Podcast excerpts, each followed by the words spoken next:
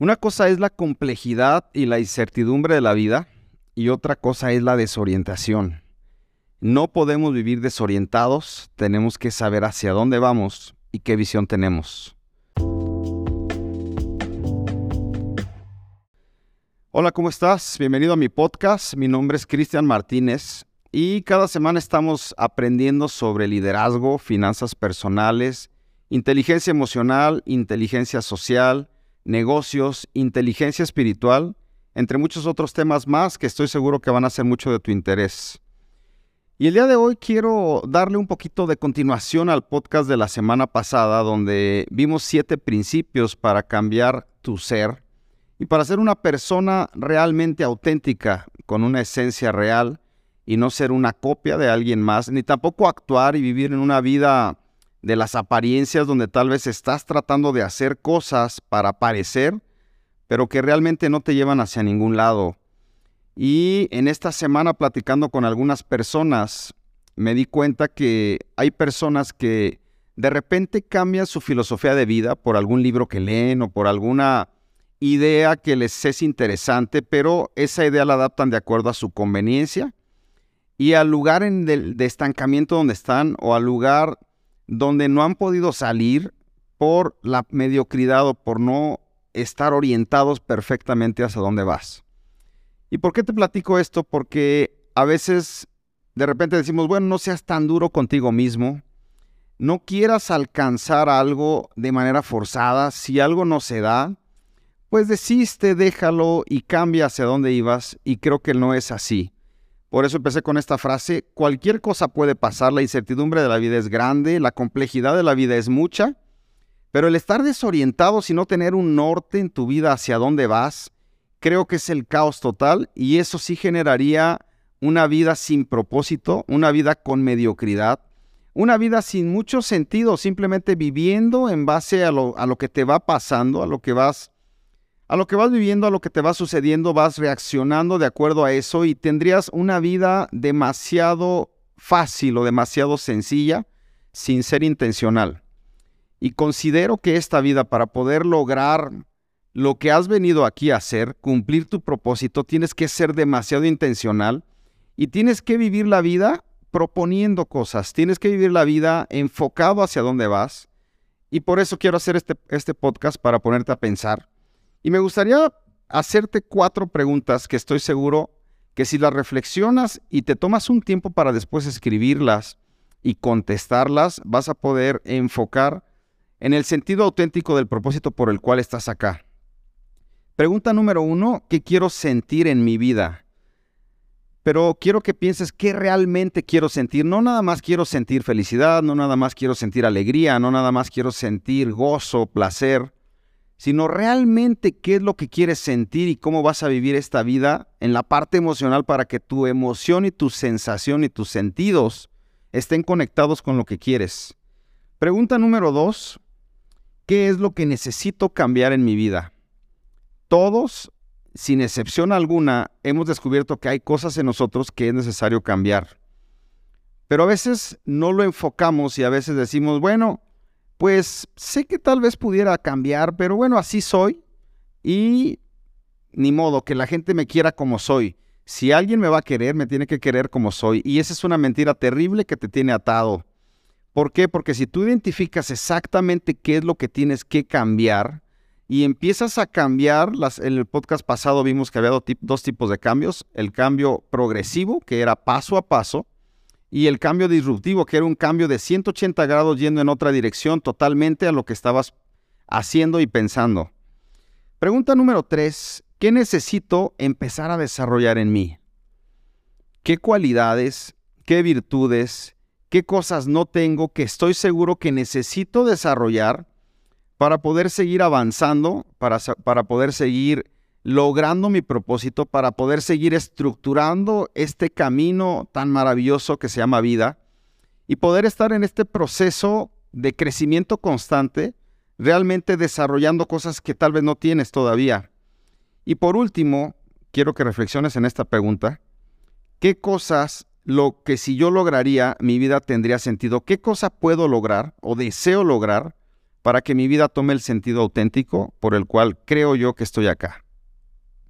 ¿Qué es lo que quieres lograr? ¿Cuál es tu máximo sueño? ¿Cuál es tu máxima visión? ¿Cuál es tu máximo anhelo? ¿En quién te quieres convertir? ¿Qué es lo que quieres lograr para que tu vida tenga un sentido totalmente auténtico y tú puedas decir, estoy caminando todos los días hacia mi propósito de una manera intencional?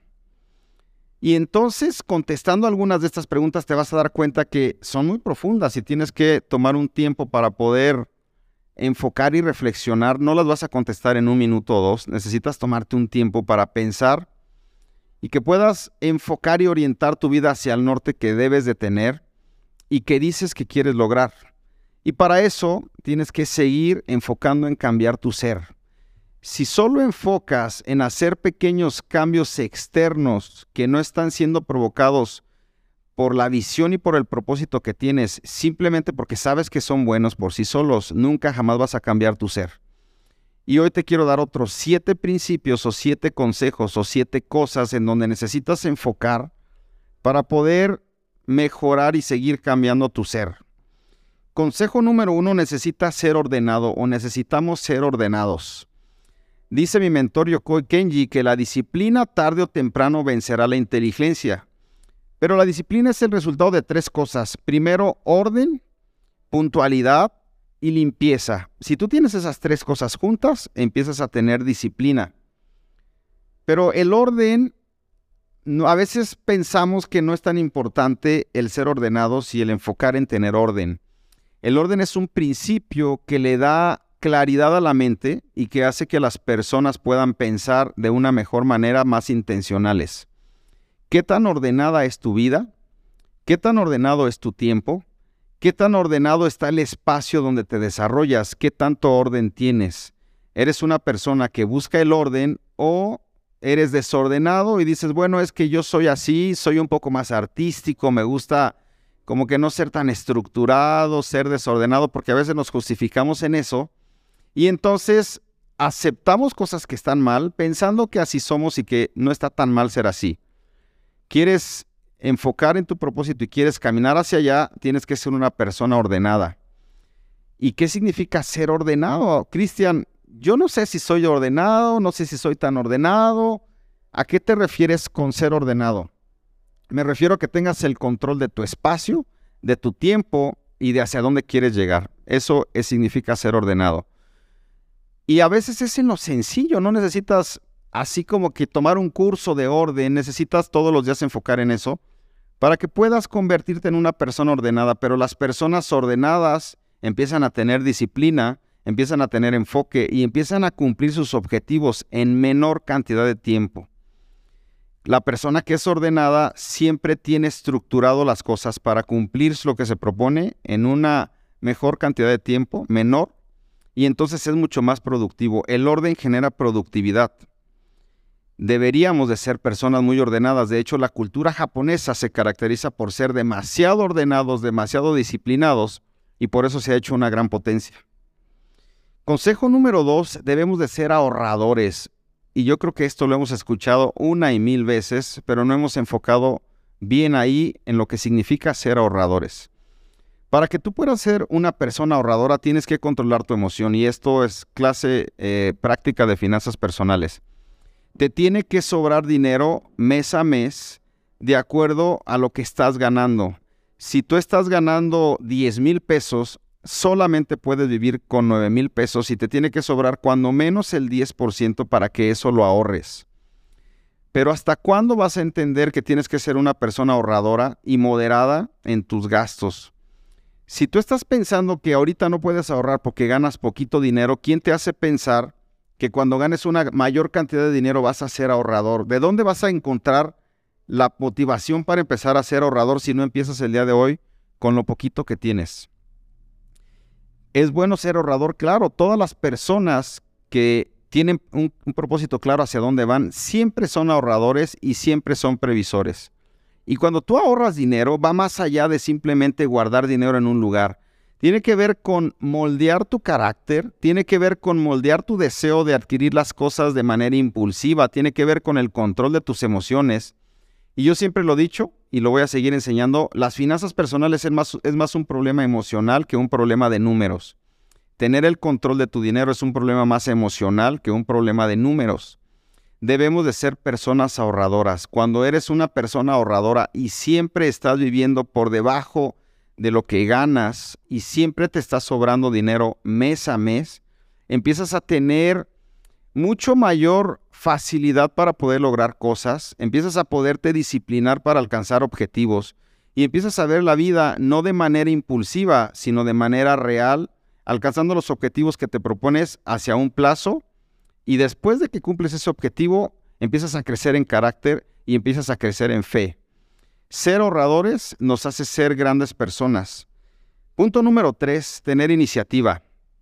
Y este punto me encanta porque si tú no eres una persona que proponga y que tenga iniciativa de vivir una vida intencional, puede ser que las circunstancias, la complejidad y las cosas que te van pasando día con día te empiecen a ser una persona temerosa y empieces a perder la iniciativa.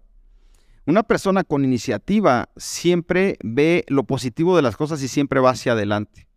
Una persona con iniciativa nunca se queda sentada en un lugar y siempre dice podemos dar más, podemos mejorar, podemos proponer esto y podemos ir hacia adelante.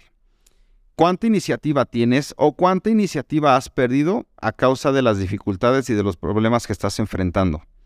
No puedes perder tu iniciativa, tienes que ser una persona con iniciativa de estar proponiendo siempre un futuro mejor para ti. Solamente las personas que tienen iniciativa son los que logran pasar al siguiente nivel y salir de su zona de confort. Sin iniciativa jamás vas a dar un paso hacia adelante y jamás te vas a tirar al vacío donde ya no tienes el control de las cosas. Cuando tienes iniciativa y eres una persona que empuja y que va hacia adelante, entonces empiezas a ver que la vida empieza a acomodarse de acuerdo a lo que tú vas proponiendo. Los líderes siempre tienen iniciativa y nunca se quedan sentados en una silla esperando que las cosas pasen, sino que hacen que las cosas pasen. Consejo número cuatro, debes de tener empatía. Y este me encanta porque a veces pensamos que somos el centro del universo y no tenemos empatía con las personas que están a nuestro alrededor o nos cuesta trabajo ponernos en los zapatos de otra persona. Eso es ser empático ponerte en los zapatos de otra persona, ver la vida como esa persona la ve y tratar de entender la cosmovisión que esa persona tiene para sentir y poder reflexionar y poder analizar las cosas como esa persona las ve. A veces somos demasiado tajantes y lo digo, me incluyo, porque a veces cuando vas creciendo, vas estudiando, vas mejorando, vas haciendo tus propias hipótesis y vas avanzando y puedes ver que tienes resultados, empiezas a tener menos empatía con las personas que piensan diferente a ti. Y empiezas a ser un poquito más criticón o a juzgar un poquito más personas que piensan diferente a ti, pero la empatía es una cualidad que no debemos de perder, es un valor que debemos de recuperar todos para poder seguir avanzando y ser, ser mejores personas. Sin empatía, nadie va a querer estar contigo. Cuando empiezas a tener empatía y puedes aceptar o puedes entender que hay personas que piensan diferente a ti, pero que aún así, cuando piensan diferente a ti, no, no tiene por qué haber un conflicto, sino en la diversidad, diversidad de ideas hay crecimiento y puedes aceptar que otra persona piensa diferente a ti sin cambiar tu estado de ánimo, eso significa tener empatía. No estoy diciendo que cambies lo que crees simplemente porque escuchaste a otra persona que creía diferente a ti. Pero sí estoy diciendo que razones, que analices y que puedas aceptar que alguien más piensa diferente y que tal vez no tienes tú la razón en todo lo que tú estás pensando o la manera en la que se deben de hacer las cosas. Cuando tienes empatía puedes aceptar un consejo de una persona, aunque tal vez tú digas, esta persona, ¿qué me va a enseñar a mí? Si ni siquiera eh, me gustaría a mí vivir como él vive. Acepta escuchar a las otras personas y tener empatía porque la empatía genera cambios, la empatía genera crecimiento, la empatía genera amistad, la empatía genera lazos de fraternidad, la empatía genera que caigas bien a otras personas. La empatía es un valor demasiado importante que no debemos de, de perder y de ser demasiado empáticos. Y para eso hay tres preguntas que hace John Maswell que las personas siempre se hacen acerca de ti. Pregunta número uno, ¿te interesas realmente por mí? Cuando tú estás hablando con alguien y le quieres dar una cátedra de enseñanza o quieres mostrar que estás leyendo y quieres mostrar que has crecido y a veces no dejas de hablar, esa persona siempre se pregunta, ¿tú te interesas realmente por mí? Pregunta número dos, ¿puedes ayudarme? ¿Realmente estás interesado en ayudarme? Yo tengo un problema y, y no sé si tú estás como un doble propósito queriendo que yo te ayude a ti o realmente tú puedes ayudarme. Eso genera empatía. Y pregunta número tres, ¿puedo confiar en ti? Tengo un problema, tengo una dificultad, tengo algo que nadie le he contado y te lo puedo contar a ti porque confío en ti. Eso es tener empatía. Si tú eres una persona con empatía, siempre vas a tener personas que se acercan a ti y te van a contar sus problemas. Si no eres empático, siempre las personas te van a oír y no te van a contar absolutamente nada de ellos. Consejo número 5, busca la excelencia. Y este es, un, este es un gran tema, un debate aquí, porque muchas veces dicen, es que nadie es perfecto, todos nos equivocamos y debemos de aceptarnos con nuestras imperfecciones que tenemos. Y eso está bien. Y yo no estoy diciendo busca la perfección, estoy diciendo busca la excelencia y hay una gran diferencia ahí. El buscar la excelencia significa en que creas que todo lo que estás haciendo lo puedes mejorar y lo puedes hacer mejor la siguiente vez. Si lo que tú estás haciendo crees que es la mejor manera de hacerlo, no vas a buscar la excelencia y te vas a quedar estancado en la mediocridad. ¿Y qué crees? pronto va a llegar una persona que lo va a hacer mejor que tú y que vas a ser desplazado del lugar en el que estás. Es importantísimo que sea lo que sea que estés haciendo, siempre busques ser eh, una persona con mayor excelencia, dar, hacer las cosas con excelencia y hacer las cosas lo mejor que pudieras hacer. No pienses que siendo ligero, que siendo una persona no tan preocupona, está bien y puedes darte el lujo de ser mediocre y hacer las cosas a medias. Tienes que ir en busca de la excelencia y tienes que buscar siempre estar en los lugares de excelencia. Los mejores lugares, los lugares de reconocimiento, las medallas de oro se las llevan las personas de excelencia. Y todos en la historia siempre recordamos a los número uno. Estar buscando la excelencia te va a estar siempre estar apuntando al número uno y la excelencia es un gran valor y es, un gran, es una gran virtud que todos deberíamos de tener. Buscar siempre la excelencia. Consejo número seis es ser enfocado y comprometido. Hace poquito escuché un podcast que me encantó de una persona y dijo, yo puedo ver la madurez de alguien de acuerdo al nivel de compromiso que tiene con la vida. Siempre le pregunto a alguien cuando me dice que ya está avanzando, que ya está creciendo, ¿qué compromisos tienes? Y si esa persona me dice, no tengo ningún compromiso, yo siempre le digo, te hace falta mucho por crecer y te hace falta mucho por madurar. Somos el resultado de los compromisos que adquirimos y eso es lo que determina nuestra vida. Si tú eres una persona que le huye al compromiso, me gustaría que te analizaras hoy un momento y tú pudieras pensar, ¿por qué no me gusta el compromiso? ¿Sabes por qué? El compromiso te reta a cumplir tu palabra. El compromiso te reta a quedar bien con lo que dijiste y con lo que tienes que hacer. El compromiso te hace eh, poder empujar un poquito más y cumplir en tiempo y forma algo que dijiste que ibas a cumplir. Pero el compromiso es un valor que en este momento ha, ha perdido tanta fuerza y las personas, muchas personas, sobre todo los jóvenes, están huyendo al compromiso. Ya no quieren trabajar en un lugar donde tengan compromiso dicen es que a mí me gusta llevar mi tiempo y hacer lo que yo quiera, entonces no me gusta mucho comprometerme.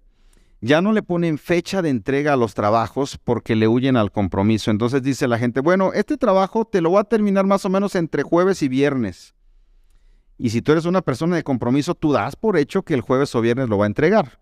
Pero de repente llega el viernes y son las 11 de la noche y te das cuenta que no te entregó nada y que no hay compromiso, ni hay formalidad, ni hay enfoque de qué es lo que quiere hacer. Entonces tú le hablas y le dices, oye, quedaste de entregarme el trabajo el viernes como máximo. Y te dice, ¿qué crees? Se me atravesó una dificultad y no lo pude entregar.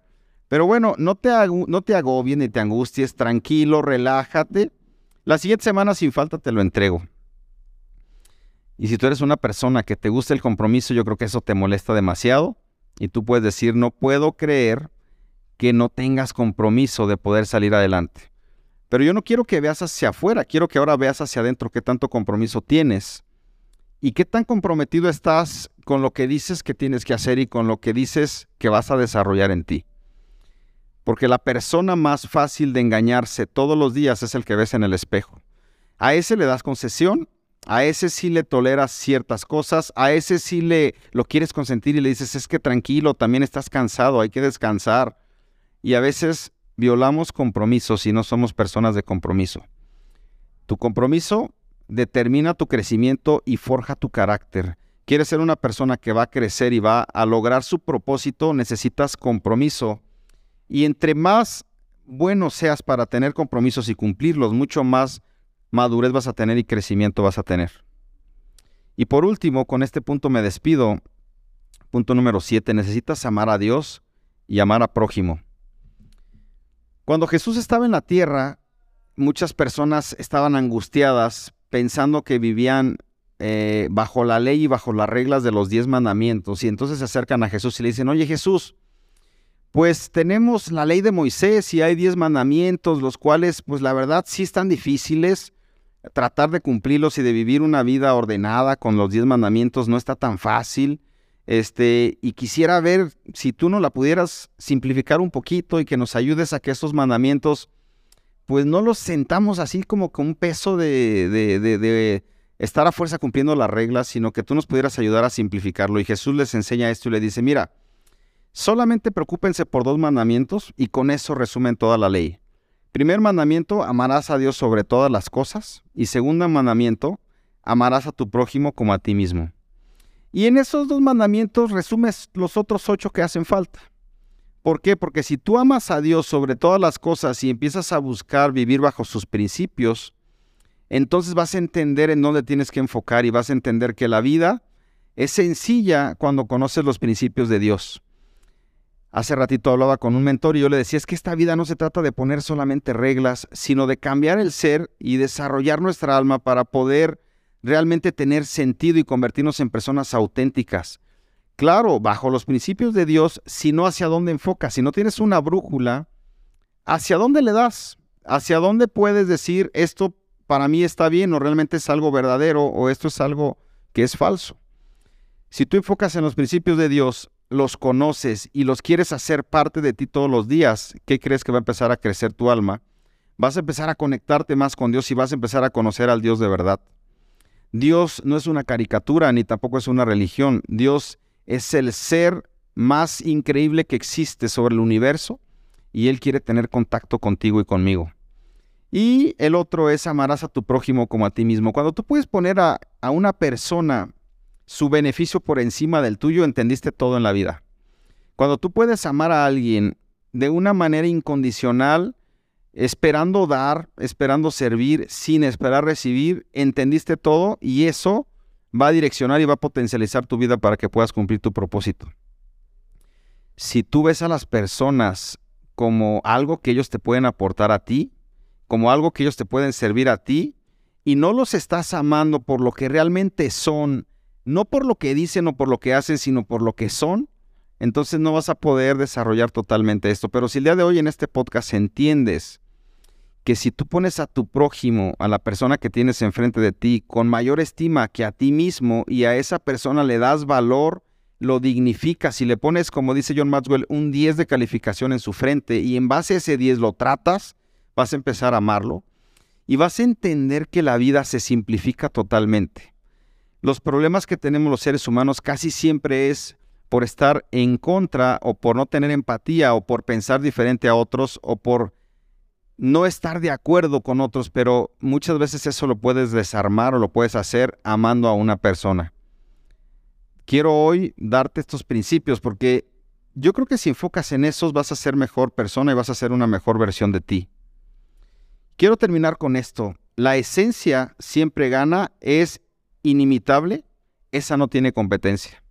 En otras palabras, tarde o temprano vas a mostrar el cobre y va a salir tu verdadero yo si estás viviendo de apariencias y si eres una persona que aparenta ser algo pero realmente no está transformando su ser, tarde o temprano tu esencia va a salir y esa no se puede imitar, ni a nadie puedes engañar con tu esencia porque tarde o temprano va a salir dentro de ti.